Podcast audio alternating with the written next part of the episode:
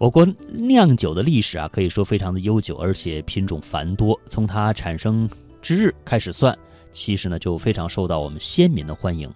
人们在饮酒赞酒的时候，总要给所饮的酒起个饶有风趣的雅号或者是别名。这些名字大都是由一些典故演绎而成的，或者呢是根据酒的味道啊、颜色、功能、作用、浓淡以及酿造方法等等而定的。酒的很多绰号在民间流传甚广，所以文在诗词、小说当中经常被用作酒的代名词，这也是中国酒俗文化的一个特色。那下面呢，我们就来给大家列举几个。首需啊，首屈一指的应该就是给大家列举的是杜康。杜康呢是古代高粱酒的创始人，后世将杜康作为酒的代称。有这样一个说法：“唯有杜康”是出自曹操的《短歌行》里边，“何以解忧，唯有杜康。”嗯，再有就是欢伯，因为酒能消忧解愁，能够给人们带来欢乐，所以呢就被称之为欢伯。这个别号最早是出现在汉代焦延寿的《义林砍之对》，他说：“酒为欢伯，除忧来乐。”还有杯中物，因为饮酒的时候大都用杯来盛着，这样而得名，始于孔融的名言：“座上客常满，樽中酒不空。”陶潜在《择子》的诗当中写道：“天运苟如此，且尽杯中物。”金波，因酒色如金，在杯中浮动而波动而得名。像张养浩就在《普天乐大明湖泛舟》当中写道：“杯真的金龙艳艳。”还有一个代名词，这个比较的难懂难写哈，呃，名字叫做是剧唱啊，呃，这个。大家如果感兴趣的话，可以就是上网搜一搜，查一查字典。因为呢，这个剧啊。好，跟大家说是一个禾木旁再加一个巨大的巨，但是这个唱字呢，确实它是比较繁复的。我们通过语言给大家来描述，可能不是描述的那么清楚。大家知道有这样一个说法也就可以了。这是古代呢用黑薯和香草来酿造的酒，是用于祭祀降神的。那根据《诗经·大雅·江汉》来记载，有巨唱亦有这样的说法。嗯，另外还有白堕哈，嗯，这是一个善酿者的名字。像苏辙就在《次韵子瞻病中大雪》诗当中写道：“殷勤赴黄竹，自劝饮白堕。”嗯，还有一个说法叫做“冻牢”，这就是春酒，是因为呢在寒冬酿造的，以备春天饮用的酒。根据《诗宾风七月》记载：“十月或到，唯此春酒，以戒梅寿。”嗯。其实酒的名称还有很多啊，最后我们再简单给大家举一个，是浊。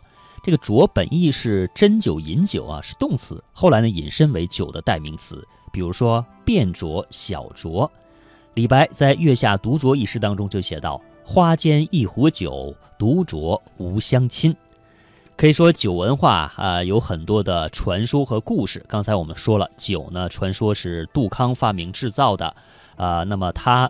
怎么会酿出酒？又为什么给酒起这种名字呢？还是有一个很有趣的故事，大家呢不妨呢啊，在我们的其他的节目当中啊去听一听，了解一下，或者是查查相关的历史文献资料。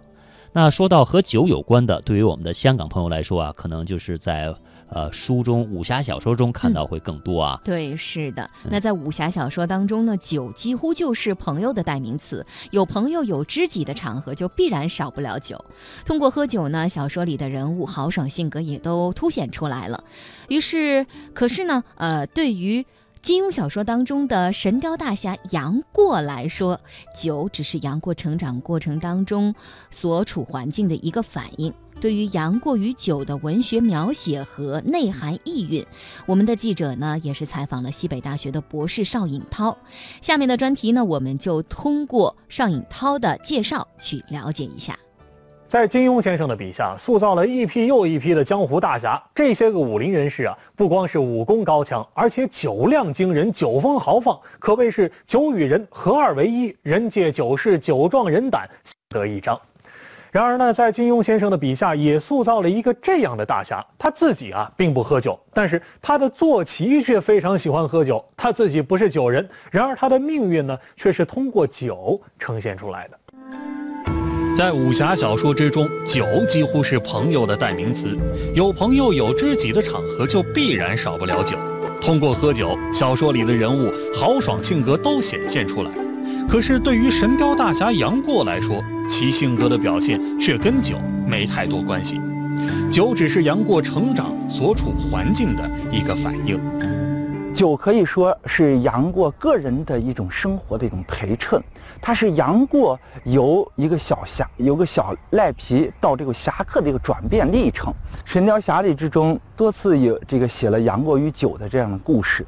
那么杨过早期的时候，他不太喜欢饮酒，他自己曾经在忽必烈的宴请之中说是杨过平生不甚饮酒。杨过是在逆境中成长的，他从小就缺乏关爱，没什么朋友，导致一种孤傲的性格。没有朋友，也就没有酒，这是最正常不过的事情了。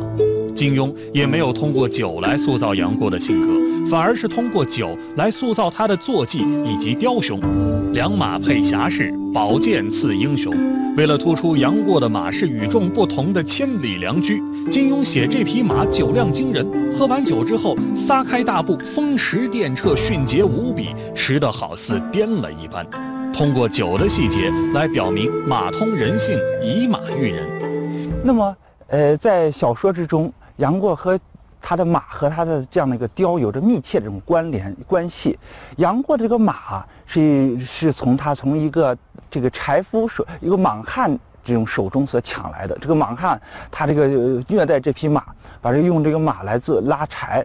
王杨过见了之后，他于心难忍，他觉得好像这个马就是自己的一种弱小的一种生命的一种象征。说他他幼年的时候这种饱受人蹂躏，那么他觉得这个马激起他这种侠义之精神，于是他把这个马带回之后，发现这个马特别喜欢喝酒。小说中便记载说马这个喝酒的时候一饮而尽。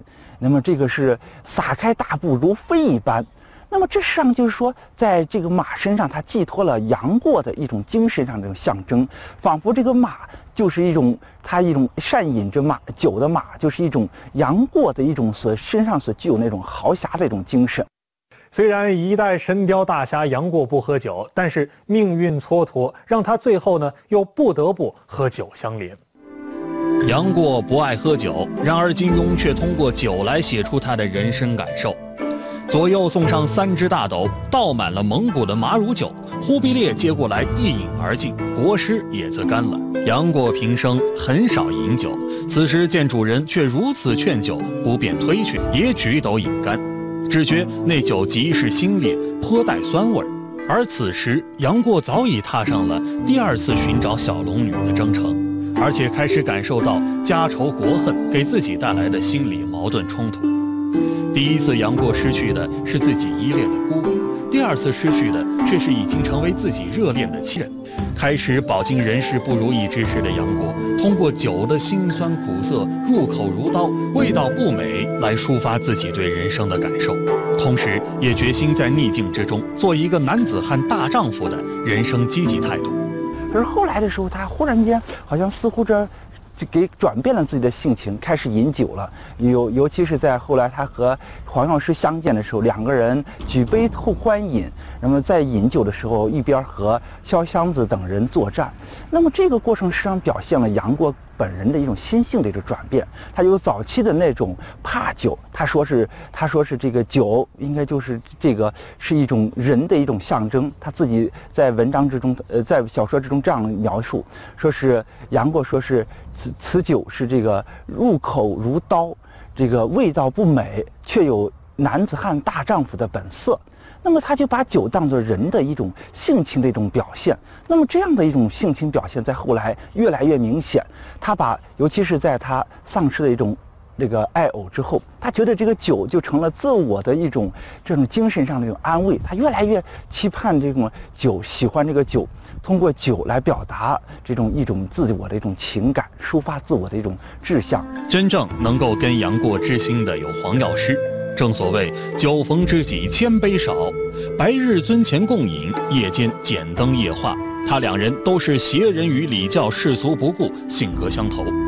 书中说道：十六年来，杨过黑白两道的人都有结交，然而真正知心的却没有几个。杨过是他们的恩人多于朋友，而且杨过行事独来独往，云游天下，行踪无定。受过他恩惠的人要去他，却一辈子也未必找得到。杨过不同于萧峰，萧峰在丐帮的时候有很多陪他喝酒的兄弟朋友，在女真部落契丹的时候也有很多陪他喝酒的兄弟朋友。杨过性格孤傲，不顾世俗礼教，师徒恋又不为世俗所容。他所救助的人都是世俗之人，或者是奉承礼教之人，自然跟他们做不了一起喝酒的朋友。金庸通过酒来塑造萧峰跟令狐冲的性格，就没有通过酒来塑造杨过的性格，反而是通过酒来交代杨过命运的变化。忽必烈的敬酒跟黄药师的对饮，以及襄阳大战胜利后郭靖的敬酒，无不体现着杨过命运的改变。那么，如果说是要探讨杨过的这种人物转变的时候，就注意到这种酒在这种其中所发挥的这种作用。正是这酒，让杨过有了一种对生活、对人生有了一种深刻的这种体味。那么，在人生的这种体会之中，他也对他也这种通过这个酒来表现了一种自我。比如说是由这种早年的不惜这个饮酒，到了后来的一种奢酒，这实际上就是我的一种这样的一种精神的，就是个体精神的一种外现了。金庸先生笔下的神雕大侠不爱喝酒，但是人生沉浮之后呢，却不得不与酒为伴，借酒浇愁。酒让这位大侠的形象更加丰满，也让这个独臂大侠命运发生了改变。从不喝酒到后来的强饮苦酒，更显得狂放不羁和十六年里的孤独和寂寞。